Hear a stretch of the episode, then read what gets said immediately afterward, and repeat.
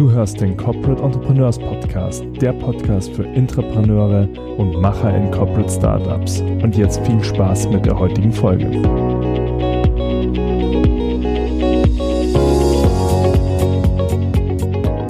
Hallo und herzlich willkommen zu einer neuen Episode des Corporate Entrepreneurs Podcast. Ich bin wie immer hier mit Felix und wir haben uns heute das Thema Verantwortung ähm, rausgegriffen. Verantwortung in vielerlei Aspekten, warum Verantwortung zum Beispiel wichtig ist für einen Arbeitgeber im Hinsicht auf seine Arbeitnehmer, aber auch was es bedeutet als Arbeitnehmer für das eigene ähm, Corporate Startup Verantwortung zu übernehmen und warum das vielleicht manchen Leuten leicht fällt, manchen Leuten schwer fällt. Lass uns mal darüber sprechen, Felix. Ich glaube, das ist so ein wirklich zentraler Punkt in dieser Thematik. Ja, absolut. Verantwortung ist ein ganz, ganz wichtiger Punkt. Ähm, und ganz wichtig dabei ist eben auch Verantwortung zu übernehmen. Und als, ähm, als normaler Angestellter auch sich die Verantwortung ja im Sinne eines Startup-Gründers wirklich zu krallen und sich zu, so zu fühlen, so verantwortlich, so wie ein Owner zu fühlen, wie es halt draußen in der Startup-Welt auch der Fall ist. Lass mich mal ganz kurz hier einhaken. Du hast ja ähm, auch mit vielen äh, Corporate Entrepreneuren und Entrepreneuren gesprochen. Hast du hier bei dem Punkt Verantwortung auch festgestellt, vielleicht, dass ähm, in manchen Fällen auch viel gefordert wird, aber auf der anderen Seite vielleicht auch so ein bisschen das Problem ist, dass äh, die Leute aber trotzdem eigentlich nicht so die Verantwortung tragen wollen?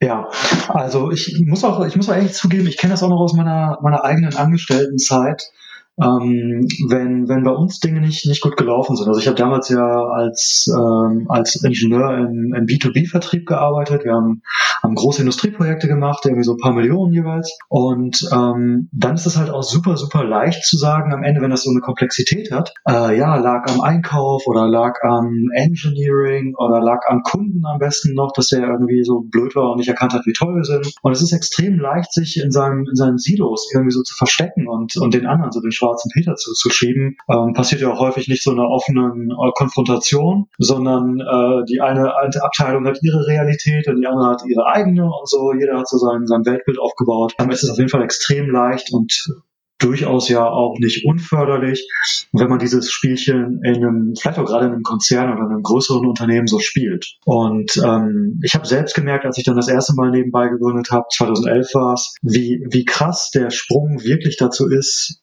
Owner zu werden und äh, Verantwortung zu übernehmen. Und das hat mich damals auch am meisten gereizt, weil ich genau das nicht mehr wollte. Ich wollte die Verantwortung, ich wollte mein Segel so in den Wind halten und wollte gucken, ob ich da ankomme, was ich, wo ich, wo ich mir vorstelle, dass ich hin will. Und ähm, es war für mich eben auch völlig klar, sozusagen, dass wenn das funktioniert, dass ich dann die Lorbeeren auch einstreiche, weil ich bin der Einzige, ich bin verantwortlich. Und wenn es aber eben auch nicht funktioniert, dass ich dann eben auch ganz alleine dafür verantwortlich bin und auch dieses Scheitern eben in Kauf nehme und ähm, dafür gerade stehe vor mir selbst. Und ähm, das war für mich echt ein Riesenschritt und es war damals am Anfang ein, einfach ein riesen Lernprozess, eine riesen Lernkurve. Und ich erlebe es tatsächlich also auch heute, wenn ich, wenn ich Vorträge halte und ich diese, diese Mission verfolge, also Leuten zu zeigen, wie cool das ist, sich einzubringen, dass dann viele Chefs im Nachhinein kommen und sagen, ja, äh, klingt alles geil und ähm, ich will das auch, aber sie kennen nicht meine Mitarbeiter. Und ähm, ich glaube, es ist wirklich echt ein Lernprozess, so diese Verantwortung zu übernehmen, gerade weil vielleicht auch, sagen wir, erfahrenere Kollegen, die, die, die Erfahrung gemacht haben, dass sie irgendwann mal mit, sich mit ihren Ideen einbringen wollten, dass sie Verantwortung übernehmen wollten und dann auch vielleicht auch zu schnell abgekanzelt wurden wurden oder nicht die Verantwortung komplett bekommen haben und dann plötzlich zu vielen Stühlen saßen. Also in Summe ist es echt ein weiter, weiter Weg so von Verantwortung, die so wichtig ist, sie auch wirklich zu bekommen und sie auch wirklich komplett zu übernehmen. Peter, was, was ist, weil ich wollte dich das schon lange mal fragen, was ist deine, deine, äh, deine Erfahrung gewesen? Du hast ja auch nebenbei gegründet. Ja, also ich muss sagen, ich habe ja relativ früh äh, gegründet. Ich habe ich hab sozusagen das erste Mal gegründet neben der Schule. Das heißt, ich hatte noch gar nicht die Erfahrung, wie es ist, in einem Angestelltenverhältnis zu arbeiten. Also ich habe nebenbei gegründet, aber eben war sozusagen hauptberuflich Schüler und habe äh, nebenbei mein Unternehmen geführt. Deswegen war das für mich tatsächlich ähm, nach dem Studium, als ich dann das erste Mal in ein Angestelltenverhältnis gegangen bin in einer Agentur, äh, auch erstmal relativ komisch, diese Arbeitsprozesse überhaupt kennenzulernen. Also äh, wo man also einfach zu sehen, okay, hier stoße ich an eine Grenze, hier stoße ich an eine Grenze, hier muss ich mich mit dem einen abstimmen, hier mit dem anderen, weil ich davor einfach gewohnt war, relativ frei zu entscheiden was oftmals äh, gut gegangen ist, aber auch viel öfters noch äh, falsch gegangen ist äh, oder falsch gelaufen ist. Ja, das freie Entscheiden. Ja, man musste ja natürlich jegliche Erfahrungen erstmal selber machen. Das war natürlich sehr viel Freiheit, aber es hat ja natürlich auch keiner gesagt, wo es jetzt lang geht. Deswegen war das für mich auch wirklich sehr, sehr merkwürdig, das erste Mal in so einer Struktur ähm, mich eingliedern zu müssen. Ich sage jetzt nicht, dass das per se schlecht ist. Es ist nur halt komplett was anders gewesen, als ich es halt vorher gekannt habe. Und ich glaube, gerade jetzt bei diesen Corporate Entrepreneur-Geschichten ähm, ist es einfach so, dass wenn man die Arbeit aus dem Konzern kennt oder auch aus dem Mittelständler, wo man über verschiedene Freigabestufen spricht, also das heißt, man gibt ja jedes Mal, wenn man eine Freigabe einholt, auch Verantwortung ab. Und dann sich hinzustellen und sagen, okay, ich möchte jetzt was unternehmerisch vorantreiben und übernehme auch für verschiedene Projekte die Alleinverantwortung, ist es erstmal, glaube ich, für viele ja ein komisches Gefühl. Mhm. Und damit muss man, muss man auch erstmal ja warm werden, zu sagen, ja, ich habe diese Entscheidung getroffen, ich stehe für die gerade ähm, und da redet mir jetzt erstmal auch keiner rein. Also es ist viel Freiheit, aber natürlich ist diese Freiheit auch mit, mit der Verantwortung verbunden, die man übernehmen möchte. Wir hatten beim letzten Jahr auch mal darüber geredet, dass wir, dass wir Leute kennen, äh, die so diese Haltung haben, weißt du was, so von Montag bis Freitag verdiene ich das Geld ähm, und dann am Wochenende fängt mein Leben an oder irgendwie so nach Feierabend, dann, dann fängt mein Leben an und der Rest ist nur so für die Kohle auf dem Konto, der finanziert mir den Spaß. Ähm, ich glaube, das ist echt auch eine fatalistische Haltung so. Also ich frage mich, ob solche Leute wirklich auf Dauer glücklich sind, ob man so diese beiden Dinge so voneinander trennen kann. Und Verantwortung äh, ist jetzt immer so, ja, so ein bedeutungsschwangeres Wort Sport so, ja, Verantwortung zu bleiern. Aber ich glaube, auch aus rein egoistischen Motiven ist dieses Verantwortung übernehmen einfach wichtig, weißt du? Also wenn, weil ich kann ja diese Haltung haben und sagen, mich interessiert das hier alles gar nicht und ich habe meinen mein Chef und seinen Chef in, in CC genommen, aber ich bin ja, ich bin ja mit meiner Arbeit dann gar nicht richtig verbunden. So, ich habe ja, ähm, ich stehe ja nicht dafür. Und ich glaube, dass das aber auch ein ganz großer Teil des Reizes der Startup-Welt ist, dass es eben nicht dieses äh, Silo-Denken, nicht dieses in CC genehme, dieses äh, diese Verantwortungsdiffusion, so keiner ist es gewesen, ähm, Ding ist, sondern dass du, wenn du irgendwie einem Team an den Start gehst und gestern warst du irgendwie noch CTO und heute kümmerst du dich aber plötzlich um um Inder und machst oder kümmerst dich um was ganz anderes, weißt du? Und ich glaube, dieses, dieses Verantwortung übernehmen und die damit verbundene auch Lernkurve äh, ist einfach ein ganz massiver Aspekt für die, für die Arbeitszufriedenheit. Und ich glaube, dass deswegen auch der, der Reiz der Startup-Welt so groß ist. Das glaube ich auch definitiv. Also ich glaube, da unterscheidet sich ein Corporate Startup in der Hinsicht auch nicht viel ähm, von einem ja, normalen Startup in Anführungsstrichen. Man hatte alle Vorzüge und aber auch alle Nachteile natürlich, die diese Freiheiten mit sich bringen und die, die Verantwortung, die man übernehmen muss. Aber dafür ist es auch für einen bestimmten Schlag von Mensch äh, auch besonders attraktiv, äh, das zu machen. Und da werden wir wahrscheinlich auch nochmal in einer separaten Folge drüber sprechen, dass ja nicht unbedingt jeder gute Facharbeiter oder jeder gute Manager auch ein guter Entrepreneur ist, äh, egal jetzt ob im Corporate-Bereich oder auch im, im normalen Startup-Bereich. Also das, äh, glaube ich, ist ein wichtiger Punkt. Da sollten wir auch nochmal drüber sprechen in einer neuen Folge. Äh, auch mal zu sagen, okay, wie finde ich ja überhaupt dann geeignete Leute ähm, in meinem Unternehmen, die genau dieses Gen mit sich bringen, ähm, ja, um als sowas erfolgreich zu machen. Mhm. Absolut, ja. Genau, ähm, wir hatten ja gesagt, wir wollen auch gerne mal doppelperspektivisch auf diese Verantwortung äh, schauen. Wir hatten ja jetzt auch vor allem aus ähm, Arbeitnehmersicht gesprochen, aber so ein, Unterne also ein Unternehmer, ein Arbeitgeber hat ja auch eine Verantwortung gegenüber den Betreibern dann so eines Corporate Startups. Wie siehst du das? Ist eine sehr, sehr breite Frage, mein lieber Peter. Ja, äh, ich wollte dir die Möglichkeit geben, hier erstmal breit einzusteigen, damit ich dann gekonnt äh, ergänzen kann. ähm, aber die, die Frage ist super. Also ich äh, führe, ich weiß nicht, wie viele, ich habe irgendwann aufgehört zu zählen, ähm, Gespräche, wo, wo Führungskräfte sind, die einfach wirklich noch vom alten Schlag sind. Und die, die schon so merken, ja, es verändert sich da draußen was, die Welt wird irgendwie immer schneller, immer komplexer. Ich habe auch verstanden, wir müssen agiler werden und diese Digitalisierung, das ist auch nicht nur so ein Märchen so, aber es fällt denen einfach auch schwer, Verantwortung abzugeben.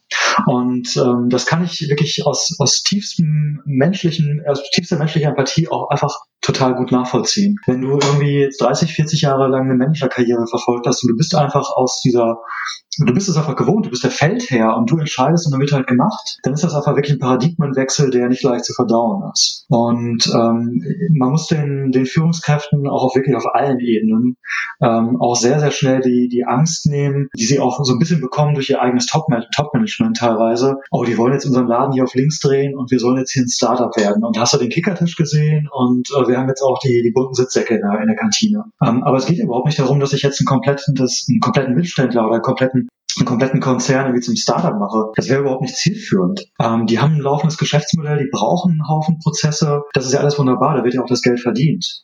Aber es geht ja darum, einen neuen Aspekt dazuzunehmen, also so, so ein Startup-Spirit wieder ein bisschen mit einzuhauchen oder eben einen Inkubator aufzubauen oder eben ein Corporate Startup. Und genauso geht es eben auch darum, äh, als Führungskraft ja jetzt nicht äh, die Leute von alleine zu lassen und irgendwie ähm, so, so was ich Chaos ausbrechen zu lassen und, und jeder macht, wie er will. Ähm, solche Organisationsformen gibt's ja auch. Äh, haben wir ja bei Seppos gesehen und können wir auch teilweise, können wir gerne nochmal drüber sprechen in einer anderen Folge. Aber es geht ja nicht darum, jetzt die Organisation komplett auf links zu drehen und auch als Führungskraft mich komplett zu verändern, sondern es geht ja eigentlich in Anführungsstrichen nur darum, ein bisschen Verantwortung abzugeben. Und ich glaube, das ist eben auch der Transformationsprozess, um den man nicht herumkommt, wenn man sein Unternehmen, egal ob es 50, 500 oder 5000 Leute sind, wenn ich das agiler machen will, dann muss ich diesen Kulturwandel einfach hinbekommen.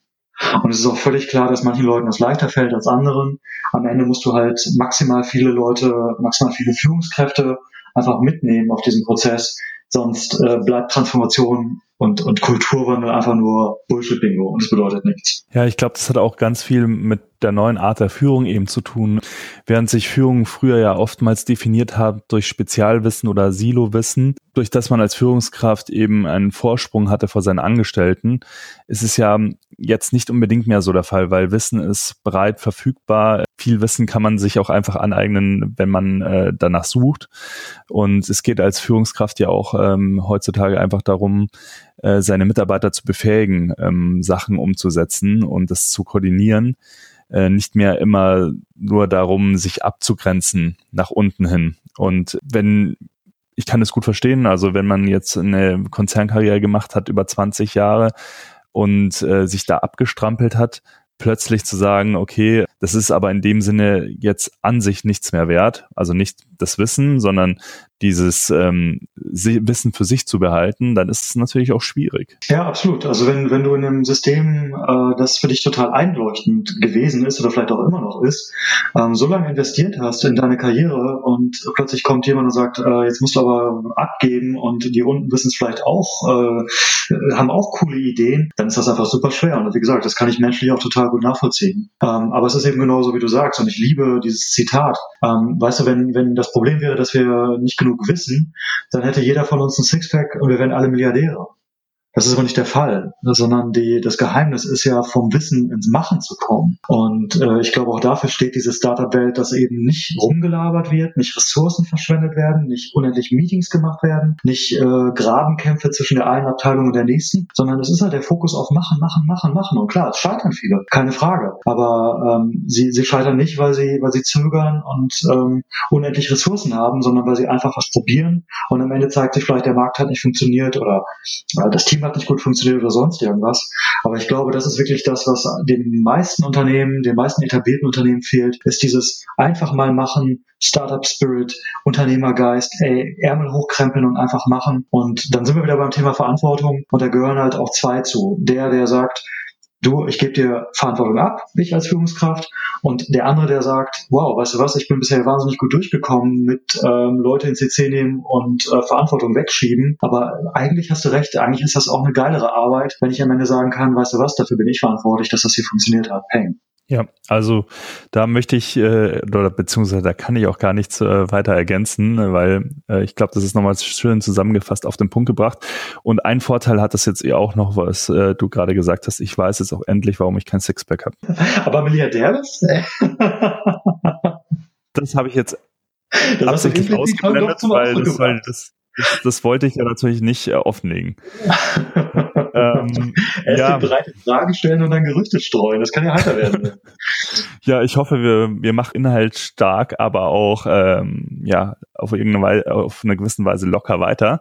Und ich würde mich freuen und Felix sicherlich auch, wenn ihr weiterhin einschaltet, den, diesen Podcast abonniert und uns auch eine Bewertung da lasst. Und äh, wie Felix in der letzten Folge auch so schön gesagt hat, teilt uns auch mal mit, wie euer Empfinden ist und wie eure Lage ist. Also sagt uns einfach mal, seid ihr schon Corporate Entrepreneure? Ähm, seid ihr auf dem Weg dahin? Wollt ihr das gerne angehen, das Thema, damit wir auch ein bisschen besser unsere Zuhörer verstehen?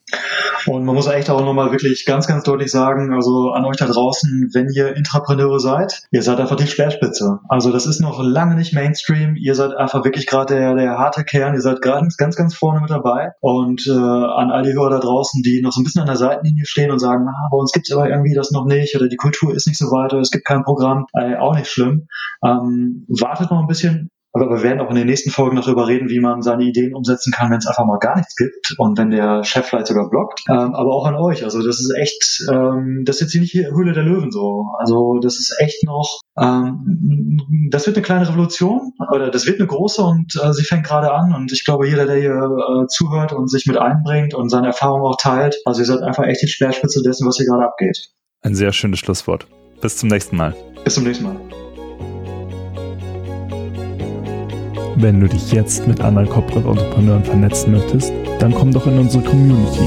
Den Link dazu findest du in den Show Notes.